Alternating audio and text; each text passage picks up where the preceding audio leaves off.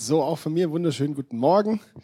Genau, ich bin der Bob oder Christian oder eigentlich, also Chris ist so, wie ich mich äh, eigentlich nenne. Das Problem war letztes Jahr auf dem Ranger Camp, wo ich dabei war, war noch ein Chris dabei, den ihr alle sehr gut kennt hier. Und weil es schwierig ist, wenn jemand Bob, äh, Chris ruft und sich zwei Leute immer rumdrehen und, hä, wer ist jetzt gemeint? Hab ich, äh, haben wir irgendwie gemeint, ich brauche einen Spitznamen. Und irgendwann beim Essen kam wir drauf, ach, nennt mich doch einfach Bob. Das war eigentlich nur ein Witz, aber der Name blieb deswegen.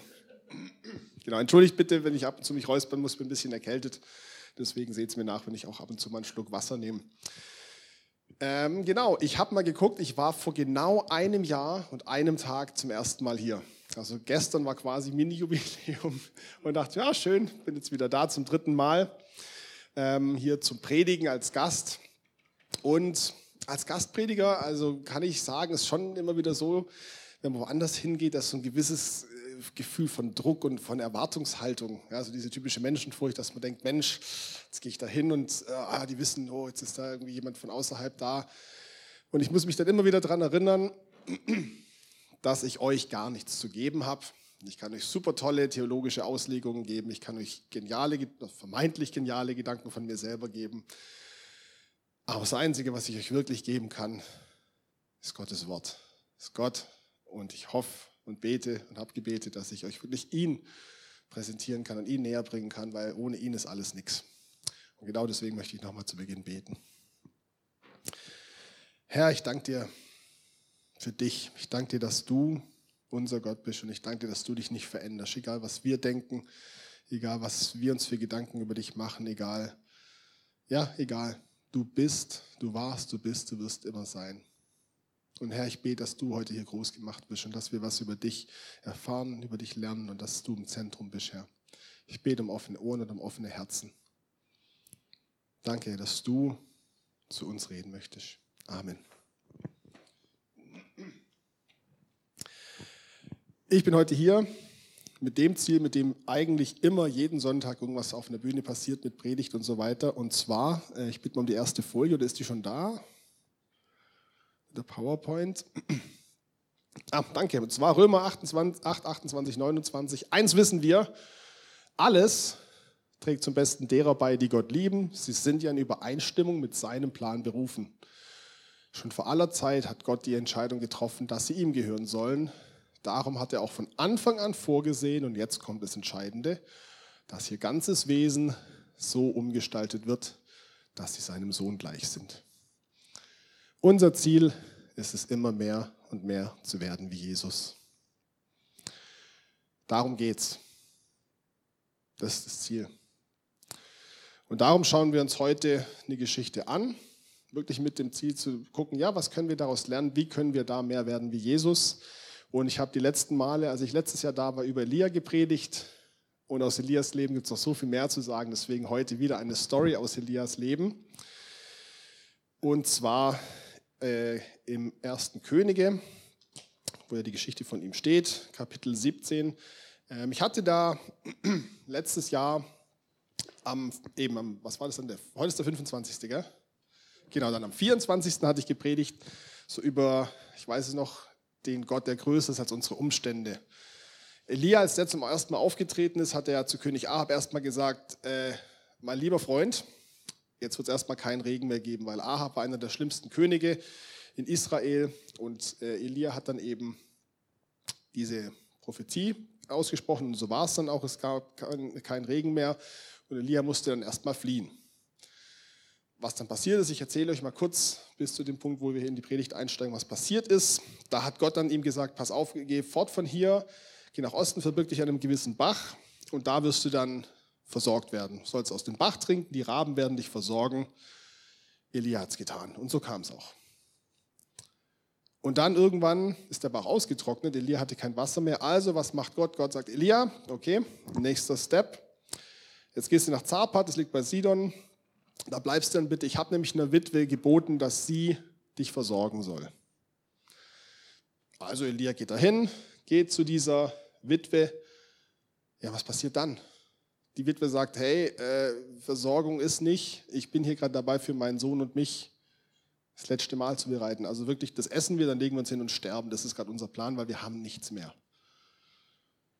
Gott hat Elia dahin geschickt und denkt mir erstmal, hey Gott, jetzt hast du mich hier hingeschickt. Gott, ich habe doch dein Wort gehört. Du, du hast mir doch gesagt, was ich tun soll. Und jetzt heißt es hier, hä, nichts mehr da. Aber Elia sagt, nee, nee, nee, nee, warte kurz, liebe Frau, Gott hat mich hierher geschickt. Und das hat er nicht ohne Grund gemacht. Und dann diese berühmte Stelle, wir kennen sie alle, mit diesem Ölkrug, der nicht leer wird.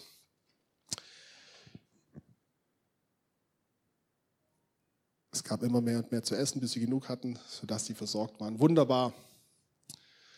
Der Mehltopf wurde nicht leer, das Öl im Krug wurde nicht weniger, nach dem, was der Herr zu Elia geredet hatte. Und Leute, eigentlich wäre jetzt ein Punkt, da müsste man eine Pause machen und mal kurz drüber nachdenken, was ich euch gerade erzählt habe, was Gott getan hat. Er sorgt dafür, dass es nicht mehr regnet. Er versorgt Elia mit Raben an einem Bach. Er schickt ihn zu einer Witwe, sorgt dafür, dass Öl und Mehl nicht leer werden. Nebenbei sagt er ihm immer so klar, was er zu tun hat. Alter Schwede, wie voll muss eigentlich Elias geistlicher Tank gewesen sein, oder? Also, ich meine, Elia, das wissen wir ja auch aus dem Neuen Testament, wird immer wieder als einer der größten Propheten des Alten Testamentes erwähnt. Und hier, das waren jetzt gerade 16 Verse, in diesen 16 Versen ist unheimlich so, viel, so unheimlich viel passiert, dass da würde wahrscheinlich vielen von uns eins von, so einem, von solchen Wundern im Leben reichen und wir würden denken, Mensch, bam, ich werde nie wieder an Gott zweifeln, alles am Start, jetzt kann mir nichts mehr passieren. Das alles hat sich zugetragen und dann ist Folgendes passiert.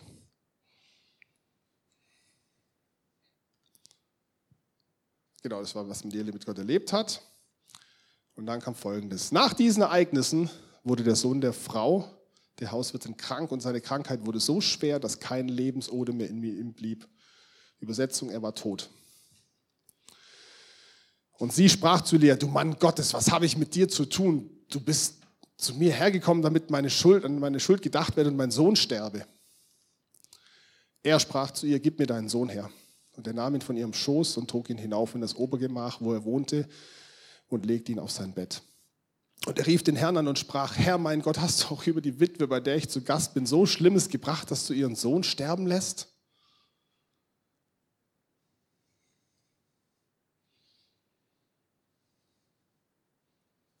Jetzt hat Elia gerade so viel krasse Sachen mit Gott erlebt und dann sowas. Dann stirbt dieser Sohn, er kriegt die fettesten Vorwürfe von ihr und er sagt, Gott, hä? Was? Was ist hier los? Und ich weiß schon, die meisten von euch wissen wahrscheinlich, wie die Geschichte ausgeht. Aber wir bleiben mal an diesem Punkt, weil Elia wusste nicht, wie es weitergeht. Die Frau wusste nicht, wie es weitergeht. Und im Nachhinein ist immer so einfach. Im Nachhinein gucken wir jetzt auch auf die Jünger damals und denken, also Leute, ihr habt Jesus im Boot und ihr zweifelt an ihm. Ihr denkt, das Boot könnte untergehen. Wirklich? Also, ganz schön kleingläubig. Bis wir selber in ähnlichen Situationen stecken und merken, ja, im Nachhinein ist schon einfach zu glauben. Aber in dem Moment, dann kommen die Gedanken. Bist du wirklich sicher? War das wirklich alles mit Gott? Waren diese Erlebnisse wirklich so, dass es von Gott kam? Oder vielleicht waren es doch nur die Umstände? Hast es dir schön geredet? Hast es dir hingebogen so ein bisschen? Kommt der Teufel irgendwann auch mit deinen Zweifeln und sagt sich, naja, das mag schon sein, dass Gott in der Vergangenheit gehandelt hat, aber guck mal dein Leben jetzt gerade an. Gott echt, Gott soll dir etwas geben? Wirklich? Dir? Sicher? Und dann geht's los mit diesen Fragen. Dann geht's los mit diesen Unsicherheiten. Dann geht's los damit, dass wir denken, hey, ich bin mir gerade gar nicht mehr sicher. Und die ganzen Sachen, die ich mit Gott erlebt habe, die fühlen sich gerade so weit weg an. Die sind gerade nicht mehr so real. Die sind gerade nicht mehr so standhaft. Und dann passiert sowas als Prophet, als großer Prophet, als großer Mann Gottes, bist du dann irgendwo, hast dieser Frau noch geholfen, dass ihr Sohn eben überlebt. Gott hat gerade eben dafür gesorgt, dass dieser Sohn nicht sterben muss, dass er nicht verhungern muss. Und jetzt lässt du ihn krepieren. Gott, sorry, willst du mich verarschen? Will, Im Endeffekt sagt Elia hier, vielleicht in anderen Worten, aber im Endeffekt sagt er nichts anderes. Diese Frage, die er hier stellt, ist, das ist wirklich ein Hä? Hä? Gott, was soll das? Gott, was soll das? Wisst ihr, was ich an Elia herrlich finde? An dieser Stelle, an weiteren Stellen, er ist so ehrlich. Es gibt in der Bibel ja ganz verschiedene Bücher, ganz verschiedene Texte, Manchmal sind es wirklich Lehrtexte, da können wir theologische Sachen rausziehen, da können wir Dinge für unser Leben nehmen. Ganz oft sind es aber auch einfach Berichte. Und das Schöne ist, diese Berichte sind nicht geschönt. Die sind nicht glatt poliert. Die lassen auch nichts aus. Die zeigen, dass Elia ein Mensch war wie jeder einzelne von uns. Und Leute, es ist die erste Sache, die ganz wichtig ist, dass wir uns daran erinnern, die großen Glaubenshelden, die sind Menschen gewesen. Die waren menschlich, die haben gezweifelt, die haben gehadert, die haben geweint, die haben geschrien, die haben gekämpft. Und da gehört Jesus mit da rein. Jesus war 100% Mensch, er war 100% Gott, aber er war 100% Mensch, er hat Blut und Wasser geschwitzt. Er hat nicht gewusst, ja gut, das Kreuz kommt auf mich zu, ja, unangenehm, aber passt schon, nein, nein. Er hat gefleht, dass es an ihm vorbeigeht. Er war brutal ehrlich. Er hat gesagt, bitte Gott nicht, bitte. Alles aber nicht das. Er hat Blut und Wasser geschwitzt. Und Elia hier liegt da, sitzt da und sagt, Gott, was soll das? Was soll das? Und er in seiner Verzweiflung hier, das, der, der unterste Teil, er hat, lag dann mit diesem Sohn da und hat sich dreimal über das Kind ausgestreckt und zum Herrn gerufen, rief zum Herrn und sprach, Herr mein Gott, lass doch die Seele dieses Kindes wieder in es zurückkehren. Bitte Gott, bitte. Er kommt da verzweifelt und fleht daher. Er kommt nicht mit irgendwelchen theologischen Argumenten. Er kommt nicht irgendwie mit, aber halt mal, stopp, du hast doch Punkt, Punkt, Punkt. Er fängt hier nicht an zu diskutieren. Er kommt er wirklich wie ein Kind auf die Knie und fleht Gott an. Da ist nichts von irgendwie, ah ja, Erhabenheiten, sonst irgendwas. Nein, er ist brutal ehrlich.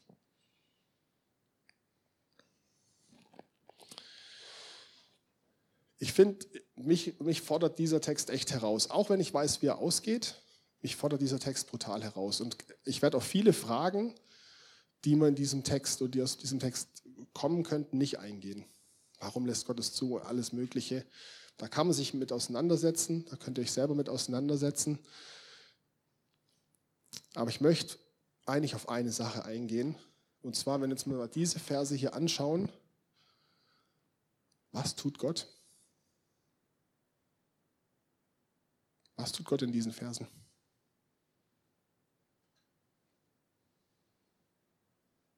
Was sagt Gott in diesen Versen? Gar nichts. Er sagt gar nichts.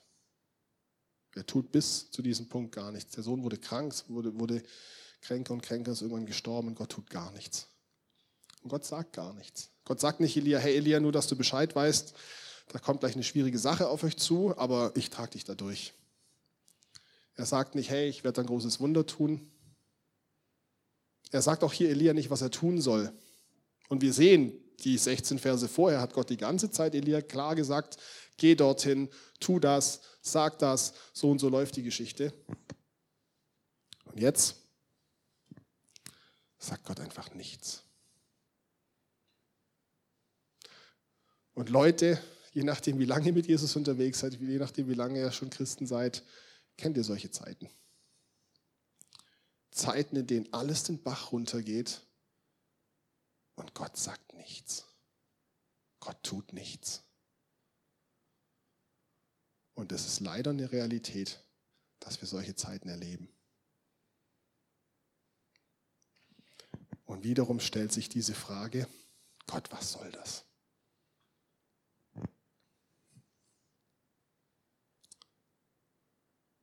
Was soll das?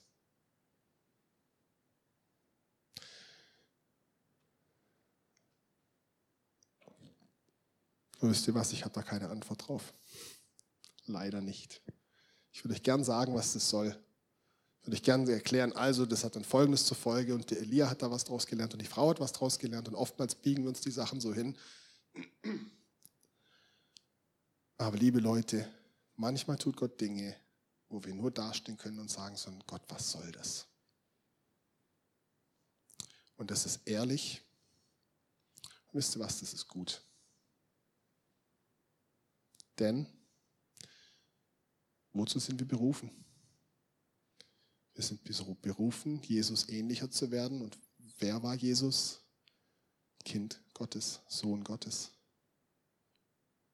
Und ich fand es so schön, vorhin, als die Caro angefangen hat zu erzählen mit diesen Kindern, dachte ich mir, ja, dieser nervige Störenfried, ich kann es mir so gut vorstellen, ich bin auch Lehrer.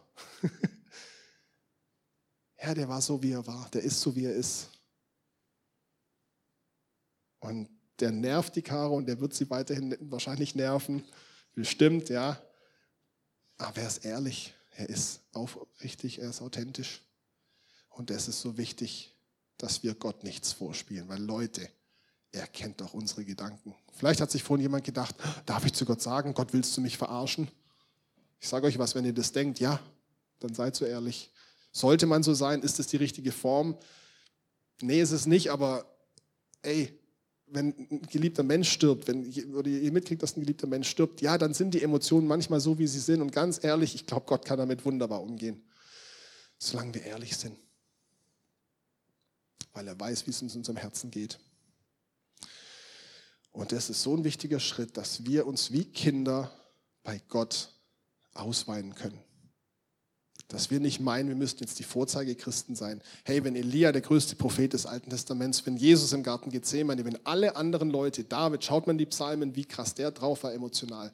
Wenn die das machen, dann dürfen wir das auch, dann müssen wir das auch, weil das so wichtig ist, dass wir ehrlich sind vor Gott und ihm sagen, was uns beschäftigt. Wie ein kleines Kind, Mama, Mama, ich habe mir das Knie angeschlagen. Welche Mutter würde von dem Kind erwarten, dass es mit dem Erste-Hilfe-Kasten kommt oder mit dem Pflaster oder erklärt, also jetzt musst du Folgendes machen. Hä? Aber wir machen es mit Gott. Wir haben manchmal das Gefühl, dass wir zu Gott kommen müssen und ihm schon die Lösung präsentieren müssen oder ihm erkl oder erklären müssen, warum das jetzt passiert ist oder was auch immer. Nein, wir, können, wir müssen einfach nur zu Gott kommen und sagen, da, kaputt, Schrott, tut weh, was soll das? Ich weiß es nicht. Gott will keine Theologinnen und Theologen, er will Kinder. Er hat nur Kinder. Ich sage nicht, dass es falsch ist, Theologie zu studieren. Ich sage nicht, dass es falsch ist, die Bibel zu verstehen. Und ich liebe es, Dinge rauszuziehen und mich damit auseinanderzusetzen. Das ist wunderbar, das braucht es, das ist wichtig. Aber in unserer Beziehung mit ihm müssen wir Kinder sein. Und das, was uns beschäftigt, einfach raushauen. Und ich finde es an dieser Stelle auch so krass, wenn wir uns Elias Verhalten anschauen. Er hat sich dreimal über dieses Kind ausgestreckt und Gott angefleht wir finden nirgendwo in der Bibel einen konkreten Anhaltspunkt, warum er das gemacht hat. Also er hat sich quasi wie komplett drüber gelegt. Wir kennen aus der Bibel das Handauflegen, ja, wenn man für jemanden betet. Wir wissen nicht, warum Elia das hier gemacht hat.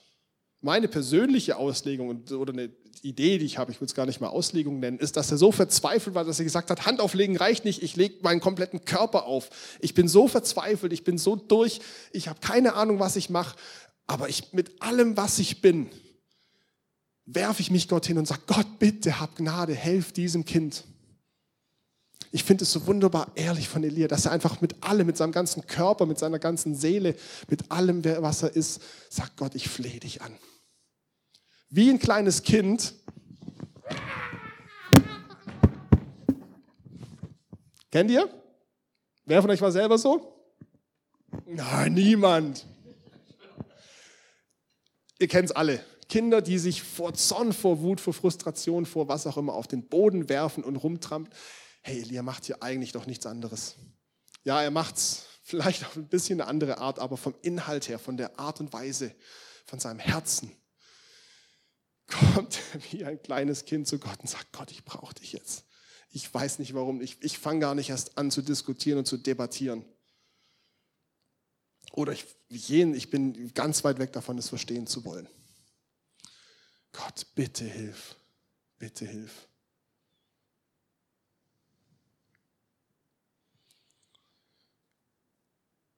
Es ist so unheimlich schwer, wenn du in dieser Situation steckst und nicht weißt, wie sie ausgeht.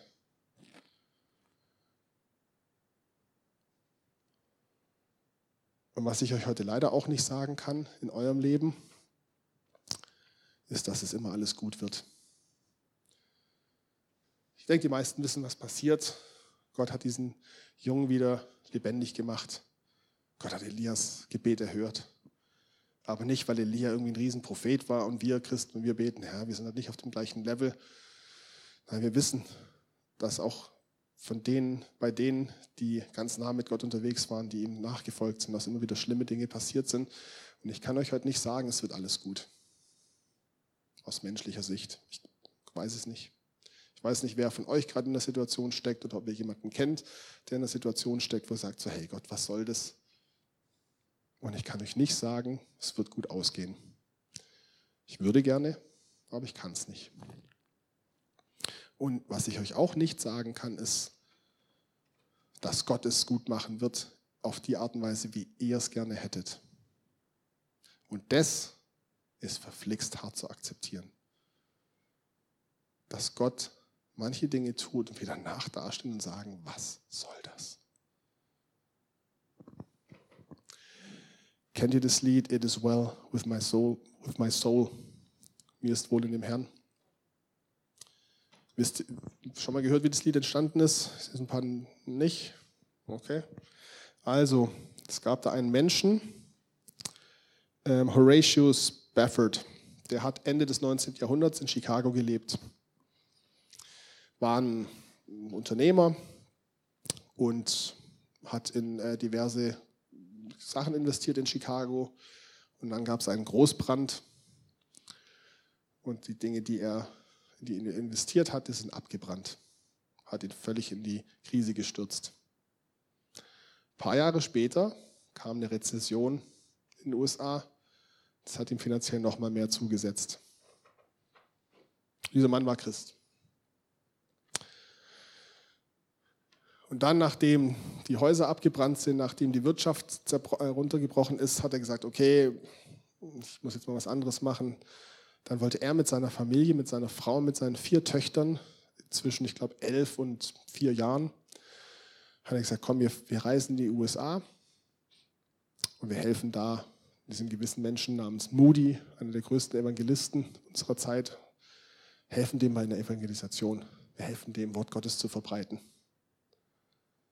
Und dann musste er, dieser Spafford, aber zurückbleiben musste noch geschäftlich spontan was erledigen, hat seine Frau und seine vier Kinder schon mal auf die Reise geschickt. Die sind mitten auf dem Atlantischen Ozean mit einem anderen Schiff kollidiert. Seine Frau hat überlebt. Seine vier Töchter nicht.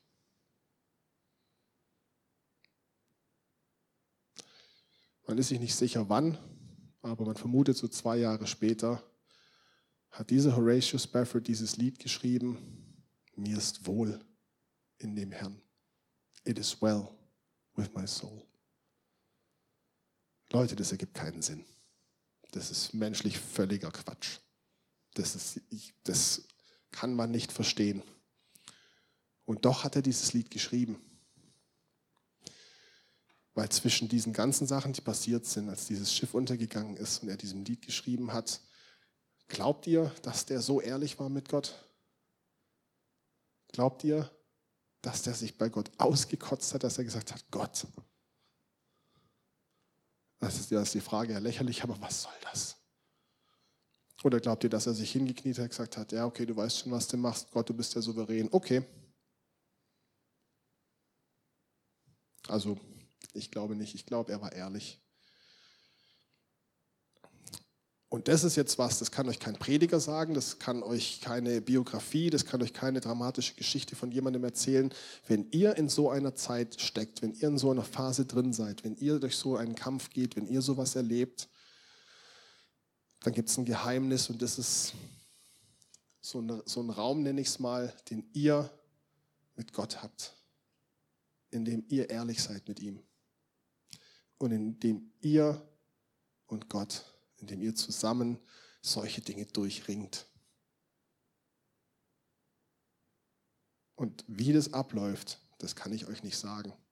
Ich habe euch gesagt, ich kann euch nicht sagen, es wird gut. Aber ich kann euch eine Sache sagen, Gott ist gut. Gott ist gut. Gott ist gut. Und gerade eben sind seine vier Töchter ums Leben gekommen. Gerade eben ist hier bei Elia der Sohn gestorben von der Frau, die ihn versorgt hat. Und Gott ist gut. Aber Leute, das muss zusammenkommen. Wie soll sowas zusammenkommen? Indem wir ehrlich sind mit ihm. Und ich kann es euch aus eigener Erfahrung erzählen. Ich habe Zeiten gehabt, die waren verflixt schwer. Und ich habe ganz oft diese Frage gestellt, Gott, was soll das? Und ich habe in manchen Dingen keine Antwort bekommen, aber was ich immer oder was ich gelernt habe durch diese Zeit, Gott ist gut. Und er hat mich da durchgetragen. Und das ist eine Sache, Das kann euch niemand erklären.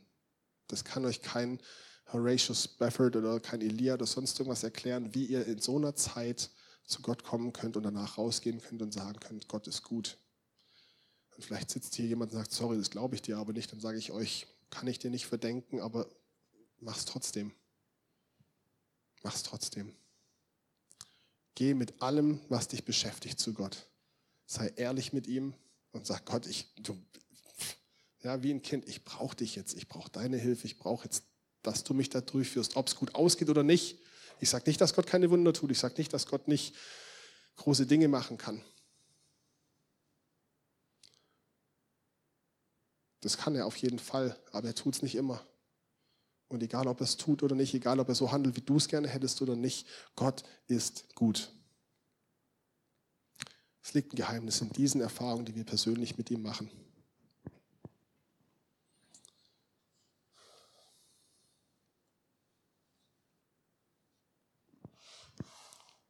Und deswegen sei ehrlich mit ihm. Egal was es ist, ob es eine Sache ist, die schief läuft, ob es eine Sache ist, die du auch verbockt hast, ob du vielleicht auch das Gefühl hast, hey, was ich gemacht habe, ist viel zu schlimm, sei ehrlich mit ihm. Komm zu ihm, so wie Elia, so wie Jesus, so wie so viele andere Menschen auch. Sag, hey Gott, ich brauche, es tut mir leid, aber ich komme jetzt wie ein Kind, ich brauche dich. Und wenn du gerade nicht durch so eine Zeit gehst, kennst du wahrscheinlich jemanden, der durch sowas durchgeht. Und dann helft diesen Leuten. Ich wollte euch dazu ein Zitat zeigen von Dietrich Bonhoeffer, das ich da sehr schön finde. Es braucht den Bruder allein um Jesu Christi willen. Der Christus im eigenen Herzen ist schwächer als der Christus im Worte des Bruders. Jener ist ungewiss, dieser ist gewiss. Damit ist das Ziel aller Gemeinschaft der Christen deutlich. Sie begegnen einander als Bringer der Heilsbotschaft. Ich finde vor allem diesen ersten Teil so stark der Christus im eigenen Herzen ist schwächer als der Christus im Worte des Bruders. Ja, wie ich es vorhin gesagt habe, manchmal fängt man an zu zweifeln, manchmal fängt man an, sich Fragen zu stellen und sich zu überlegen. Und deswegen ist es so wichtig, dass wir unseren Glauben nicht alleine leben, dass wir füreinander da sind. Und dass wir Menschen haben, die uns ermutigen, die uns helfen, die für uns beten. Ja, die können uns die Lasten nicht abnehmen, zumindest nicht so richtig. Aber es ist so wertvoll. Ich kann es euch, wie gesagt, aus eigener Erfahrung sagen. Ich hatte so viele Menschen, die mir geholfen haben, als ich fast nicht mehr in der Lage war zu glauben. Als ich nicht mehr in der Lage war, weiterzumachen. Als ich nur noch da lag und gesagt habe, ich kann nicht mehr. Da waren die für mich da und haben gesagt, hey, Gott ist gut. Und ich weiß, du siehst es gerade nicht. Ich weiß, du kannst es gerade nicht sehen. Und Chris, ich weiß nicht, warum das und jenes gerade passiert, aber Gott ist gut.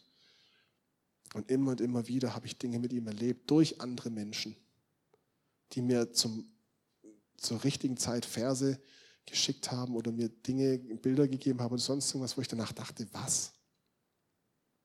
Ich weiß nicht, ob ich die Story hier schon mal erzählt habe, aber nach einem Jahr wirst du sie bestimmt nicht mehr. Für mich war einfach mal so eine Frage, hey Gott, magst du mich eigentlich? Also ich weiß, du liebst mich, das ist irgendwie dein Job als Gott, mich zu lieben, aber ich hatte so das Gefühl, Gott ist nur genervt mit mir.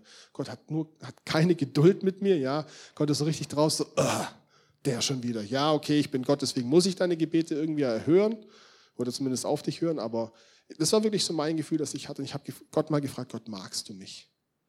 Kannst du mich leiden? Ich habe niemandem von diesem Gebet erzählt. Und es könnte mir jetzt glauben oder nicht, aber es war so, ich habe am nächsten Tag, das war Dezember, Dezember 2010, habe ich am nächsten Tag ein Päckchen bekommen von meinem Hauskreis zu der Zeit. Die haben mir so ein kleines Nikolauspaket geschickt mit einer Karte. Und wir hatten einen Hauskreis, der war zweisprachig, deswegen haben sie es mir auf Englisch geschrieben. Und da stand der Satz drin, God loves you and he likes you. Yes, he even likes you. Gott liebt dich und er mag dich. Ja, er mag dich auch. Ich war völlig, ich dachte mir, was? Ein Tag, das wirklich ein Tag später, durch Menschen, durch meinen Hauskreis. Die haben sich nichts dabei gedacht bei dieser Karte wahrscheinlich, aber die dachten sich, hey, der Christ, der braucht was von uns, der braucht eine Ermutigung. Das war eine Zeit, wo die wussten, dass ich durch schwere Zeiten gegangen bin. Ja, und ich selber konnte es nicht glauben, aber der Christus im Herzen meiner Gegenüber, die haben es für mich geglaubt und die haben es mir weitergegeben und das hat mich so gestärkt. Und so können wir für andere da sein. Wenn die da sitzen und da liegen und sagen, Gott, was soll das? Dann lasst uns für diejenigen da sein. Und ich wünsche euch, dass ihr das erlebt. Ich, ich wünsche euch nicht, dass ihr schwere Zeiten erlebt, aber ich wünsche euch, dass ihr erlebt, wer dieser Gott ist und dass dieser Gott gut ist. Und manchmal kommen wir an diese Phasen und diese Punkte, da können wir nichts anderes machen, außer uns wie Elia hinzuschmeißen, wie ein kleines Kind zu sagen, hey, Gott, was soll das? Ich brauche dich jetzt bitte, hilf. Gott, ich verstehe das gerade nicht. Gott, ich komme damit nicht klar. Gott, ich komme von dieser Sucht nicht frei. Gott, ich komme diesen Menschen nicht klar. Gott, ich schaffe es nicht. Und in dieser Schwachheit, so wie Paulus das schreibt, in dieser Schwachheit wird Jesu Stärke vollendet. Wenn wir schwach sind, wenn wir sagen, ich kann nicht mehr, dann kommt der Heilige Geist in seiner Kraft und bewirkt in uns so vieles.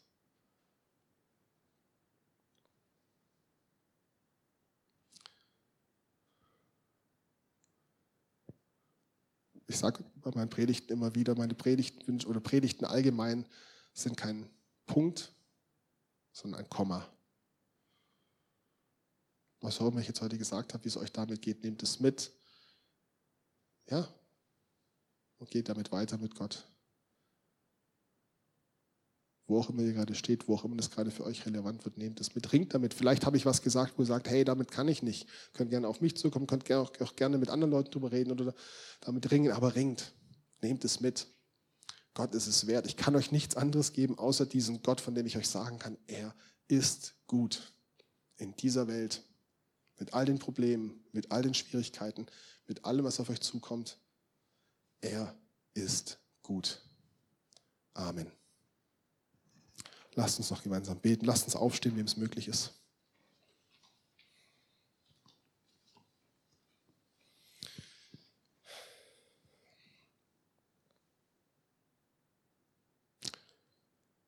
Gott, wir haben nichts anderes als dich, wenn es wirklich darauf ankommt. Es werden schwere Zeiten in unserem Leben kommen und es werden Dinge kommen, die können wir nicht verstehen. Da fragen wir, Gott, was soll das? Und ich danke dir, Gott, dass du gut bist. Auch wenn du nicht immer so handelst, wie wir es gern hätten. Auch wenn du nicht immer das tust, was wir brauchen oder was wir meinen zu brauchen. Danke Gott, dass du gut bist. Und dass wir dir vertrauen dürfen. Und Herr, ich bete für jeden Einzelnen, der heute hier ist, dass ihn das, was uns das ins Herz, Herz rutscht, dass wir das immer wieder neu erkennen und erleben. Dass wir den Mut finden, wie ein Kind zu dir zu kommen und zu sagen, hey, ich kann nicht mehr, ich brauche deine Hilfe und dass wir auch für andere Menschen da sein können, denen es so geht, dass wir für andere Menschen da sein können und für ihn, äh, für sie wirklich, ja, den Christus im Herzen weitergeben können. Bitte gib uns diesen Blick und diese Liebe und diese Weisheit, das zu erkennen. Ich danke dir, Herr, dass du uns in Gemeinschaft gestellt hast, dass wir nicht alleine kämpfen müssen, sondern dass wir einander haben. Jesus, ich danke dir für jeden einzelnen Menschen hier. Ich danke dir, dass du am Kreuz alles gegeben hast für uns, damit wir diesen freien Zugang zum Vater haben, damit wir Abba sagen dürfen, damit wir Papa sagen dürfen, damit wir zu unserem Vater kommen dürfen wie ein Kind. Ohne Angst, ohne irgendwas, sondern einfach mit Zuversicht. Danke, Herr. Amen.